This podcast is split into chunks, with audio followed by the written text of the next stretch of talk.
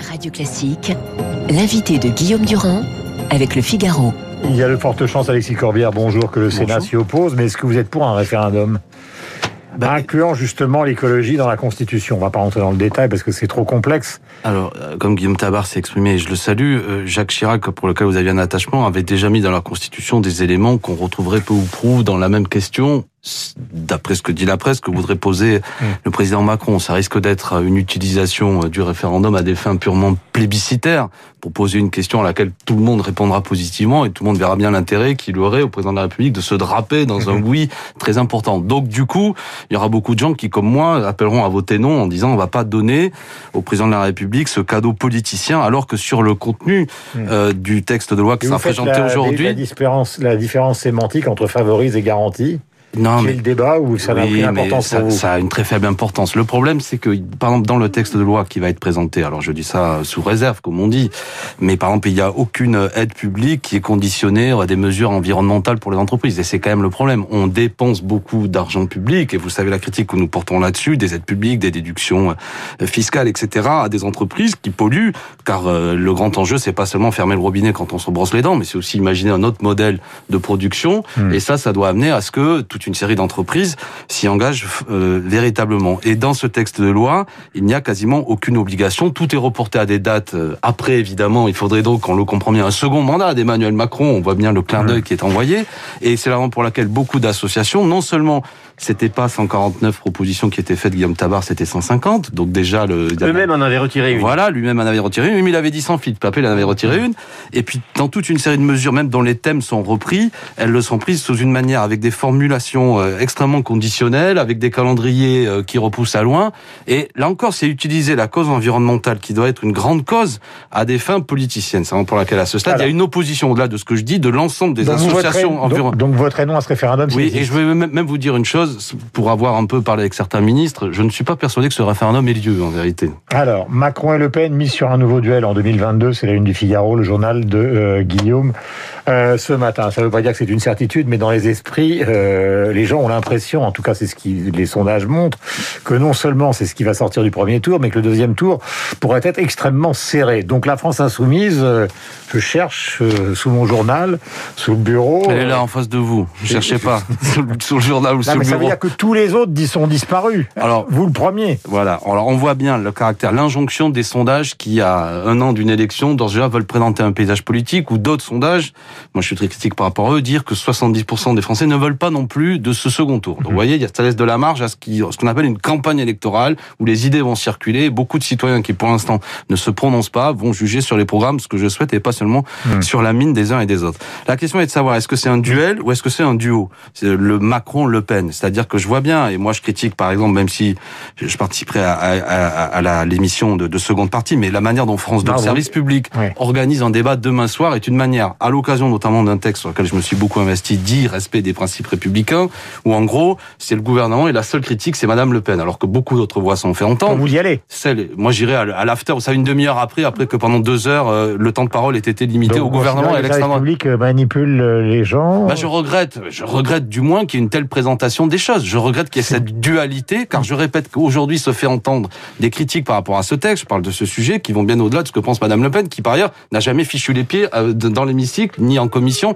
sur ce sujet. Mmh. Donc si effectivement il s'agit de dire la seule opposition euh, qui existe au gouvernement, c'est Madame Le Pen, on crée les conditions d'une bipolarité enfin, il assez simpliste. Souvent, euh, votre euh, patron. Non, mais c'est pas. là, j'observe que sur un texte, d'accord, qui est très important. Mais il a bien raison. Et j'invite chacun à regarder l'émission de Cyril Hanouna en présence de Jean-Luc Mélenchon. D'accord, mais c'est pas une émission à caractère vraiment politique. Bah, c'est une des rares émissions. Attendez, alors on, dérive de sujet. Ah on pourrait s'interroger sur le fait qu'à la télévision aujourd'hui, il y a bien peu de débats politiques. Et Cyril Hanouna, c'est une émission très populaire durant laquelle Jean-Luc Mélenchon, pendant une heure et demie, pourra dérouler son programme tranquillement avec des gens qui, en face de lui, lui apporteront la contradiction, ce qui est bien normal. Mm. Et c'est très bien de, de, faire cela. Moi, je regrette par ailleurs, au-delà du commentaire que je viens de faire sur France 2 ou même l'émission dont on parle sur C8, c'est la, la pauvreté finalement des débats politiques à la télévision. Il fut un temps où il y avait quand même une régularité de débats parce que politiques. tout a été transféré sur les chaînes d'information, bah, vous le savez. Bah, je le regrette parce que les chaînes d'information, elles ont aussi leur format, leurs exigences, d'une forme de simplification de tout. Je suis un des clients moi, de ce genre de chaîne. Il faut venir. Hein, c'est blanc, noir. Il n'y a pas la nuance. Ça va mm. très vite. On a bon.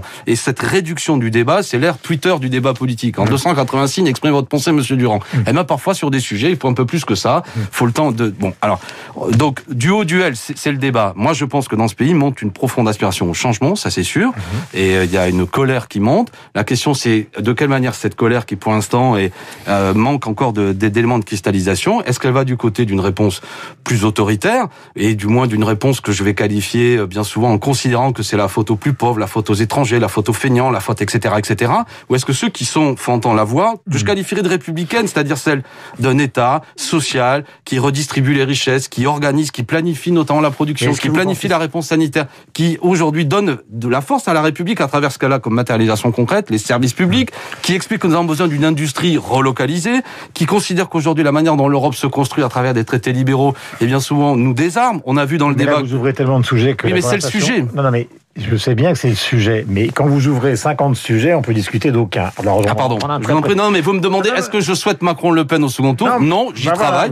avec Jean-Luc Mélenchon, on a lancé un site Nous sommes pour, j'invite chacun à aller voir. Je vous ai amené la petite brochure de Jean-Luc Mélenchon, 6ème République. Ce que je veux dire, au-delà des idées, et je respecte tout le monde, Madame Le Pen, Monsieur Macron, j'ai des critiques très fortes, mais c'est les idées qui importent. Je forme le vœu que l'année maintenant qui nous sépare l'élection présidentielle soit celle du débat d'idées et des programmes. Nous en avons un, que les gens, les Français jugent sur les programmes, qu'ils ne fassent confiance à personne. J'ai deux questions importantes pour vous. Euh, une, un caractère historique, et c'est pour ça que Tabar est resté, et une, un caractère euh, qui est la préoccupation numéro un des Français, c'est la santé, la Covid et les vaccins. Est-ce que vous considérez, un, qu'on est dans une sorte de dictature sanitaire, est-ce que vous approuvez une certaine forme de déconfinement qui a été annoncé par le président de la République, puisque Olivier Véran a dit ces dernières heures que si ça se trouve, même si la situation se, même si se détériorait un peu, pas beaucoup, mais un peu, on ne reconfinerait jamais. Réponse. On est actuellement dans un confinement. Je ne sais pas si M. Véran l'a remarqué, mais les commerçants, les restaurateurs.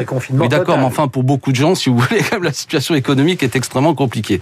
La question, c'est est-ce qu'on monte encore d'un stade ou est-ce qu'on en reste là alors, Votre réponse est laquelle ben, Moi, la mienne, surtout, ce que je souhaite, c'est qu'on réfléchisse aussi à d'autres modes d'organisation de la société. On l'a déjà dit. Pourquoi pas des roulements plus importants? Je pense qu'on peut imaginer, c'est le cas dans certains pays, à ce qu'il y ait des jauges d'accueil j'ai évoqué les restaurants, pourquoi pas les salles de spectacle, pourquoi pas les cinémas. Mais ça, c'est le passeport vaccinal alors euh, Pas nécessairement. Par ailleurs, on peut très bien imaginer que dans une salle qui accueille 300 personnes, il y ait 50 spectateurs, que dans un restaurant, il y ait des modes d'organisation qui soient faits. Il faut imaginer une autre société qui soit pas dans ce caractère binaire, c'est fermé ou ouvert, parce qu'on peut plus durer. Maintenant, on a fait confiance les uns et les autres. Oui, donc d'une certaine manière, vous les approuvez. Je cherche pas à vous envoyer à la République en marche. Quoi bah, le fait qu'ils déconfinent petit à petit, que Madame Bachelot. Ils déconfinent pas, ils reconfinent par moment. Non, non, pardonnez-moi, Madame Bachelot vient de dire ce matin qu'à terme, ils allaient peut-être ouvrir les musées.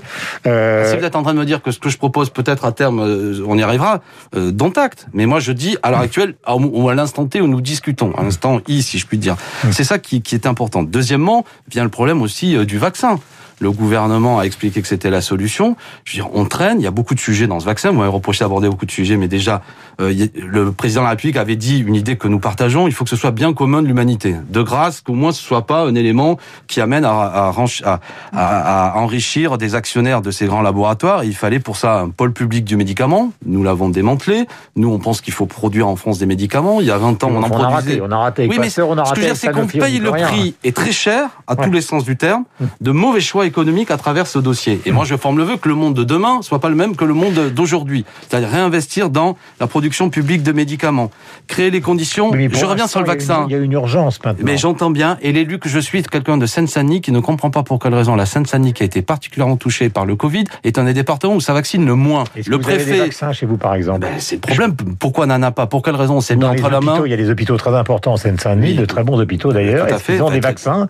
Est-ce qu'ils ont du Pfizer? Est-ce qu'ils ont du ben AstraZeneca ou pas? C'est la raison pour laquelle ils n'arrivent pas à vacciner à la hauteur des attentes. Moi, le préfet nous avait dit qu'il y aurait trois centres de vaccination. Il m'a appelé fin janvier. Mmh. Et finalement, il n'y en a qu'un. Je parle de Montreuil et Bagnolet dans la circonscription dont je suis élu.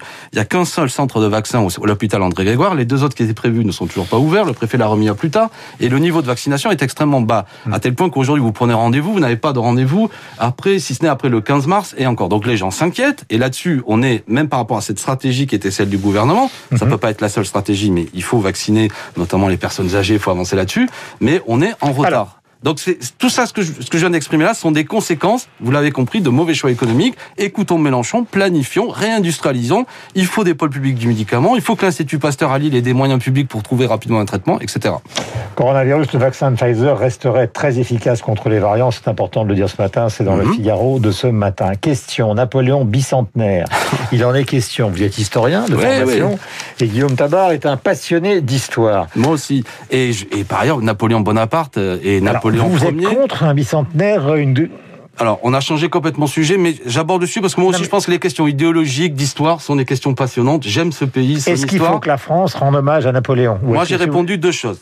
Qu'il y ait des colloques d'historiens, que nous suscitions des colloques d'historiens. Pourquoi pas même à travers le service public des émissions, que les Français se réapproprient l'histoire. hein. Non, mais Le continuons. Moi, il n'y a pas de problème. Après, la question qui m'a été posée, faut-il que la République célèbre Napoléon Ier? Moi, je dis non, parce que Napoléon Ier, c'est celui qui a fait un coup d'État militaire contre la République.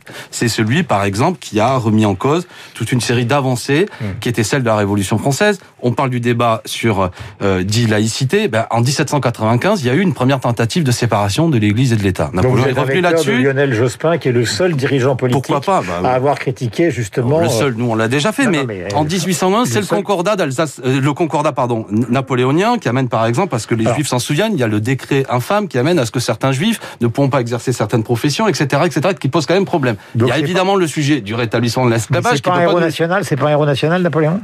C'est pas l'un des grands héros de la France C'est un grand personnage de l'histoire de France indiscutablement, mais moi, le républicain que je suis, ne peut ne, ne, ne peut pas oublier le fait qu'à un moment donné, c'est l'armée à qui euh, et avec Napoléon qui rétablit toute une série de mesures qui qui, qui, brisent. Attendez, l'élan de la Révolution française, ma- malgré tout, dans un monde de tension où il y avait une possibilité de restauration monarchiste, je le sais bien, mais qui amène un empire. Moi, mon modèle, c'est pas l'empire. Voilà, et je souhaite qu'on étudie tout ça tranquillement, pas dans un modèle binaire. C'est-à-dire soit vive- que Tabar vous soit- réponde. évidemment, soit vive l'empereur, soit Napoléon, n'en parlons plus. Moi, je suis pas négationniste Donc, de l'histoire. Hein. Je résume votre position. Des séminaires autant qu'on veut, mais la République ne doit pas honorer Napoléon Vous avez parfaitement résumé. officielle. Guillaume Tabar, je vous ai gardé, car je sais que c'est un sujet qui vous passionne, et l'histoire passionne les auditeurs de Radio Classique. Ben, je rappellerai juste deux choses. Le premier, c'est que François Mitterrand avait célébré le, le- le millième anniversaire de, de- du sacre d'Hugues Capet. Euh, Mitterrand n'était pas un monarchiste, et pourtant il savait que Hugues Capet et ce qu'il avait apporté euh, à la France était constitutif de notre histoire, de notre patrimoine. Il fallait pas uniquement faire des colloques, mais le célébrer en tant que tel. Ensuite, si on fait un droit d'inventaire, mais faisons-le jusqu'au bout, Bien on sûr. peut faire le droit d'inventaire sur Napoléon, mais on peut aussi également le faire sur la Révolution. Sûr. Or, et, et sur Cuba. Ça, c'est ah, non, mais Je ne prenons la- pas que c'était en France, mais allons-y. Pre- Prenons la Révolution française. Personnellement, je suis. un petit. J'étais pour que l'on célèbre l'ensemble du, du phénomène la révolutionnaire, sachant que la révolution, c'est 89, mais c'est aussi la terreur, euh, c'est euh, Ah. euh, c'est la première constitution, mais c'est aussi les statues des cathédrales euh, abattues. C'est un certain nombre de, des de- cathédrales abattues pendant la Révolution les, française. les, bah, les, les statues des oui, les- toutes les statues par des Oui, rois. oui, mais de- vous de- savez que c'était pas des décisions prises par la Révolution française. Le mouvement de déchristianisation échappait à la Convention. C'était des mouvements populaires à la base. c'est terminé, Ah, les- les-. Non, non, mais Allez, c'est terminé, Et même Robespierre condamné. Robespierre n'était pas favorable à la Ouais. déchristianisation. D'accord, mais il a quand même eu lieu. Et Les, les- Oui. les massacres de septembre 92, c'est aussi l'héritage de la, de la Révolution. Et pourtant, ben, on célèbre en bloc euh, cette histoire révolutionnaire. Quant à Napoléon, qui peut nier que ce qu'il a apporté au pays, je pense notamment au Code civil, à tout l'œuvre du consulat, euh, correspond à ce que la France a produit de, de, de meilleur et, et comment cette, cette longue geste qui va des, des, des, des guerres napoléoniennes de, de Bonaparte le républicain euh, jusqu'à jusqu'à l'Empire, même si ça s'est mal fini, euh, contribue à ce génie français et à cette fierté de la France qui est aussi un, un des éléments constitutifs de notre histoire. Mais Merci je vous propose, cher Non, non, non, Guillaume, non mais c'était pour dire, discutons tout ça, c'est passionnant. Mais la question c'est est-ce que la République doit célébrer celui qui a fait un coup d'État contre la République? Montesquieu est mort un 10 février 1755. Je vous suggère cette phrase. Les hommes, les hommes naissent bien dans l'égalité, mais ils n'y sauraient demeurer.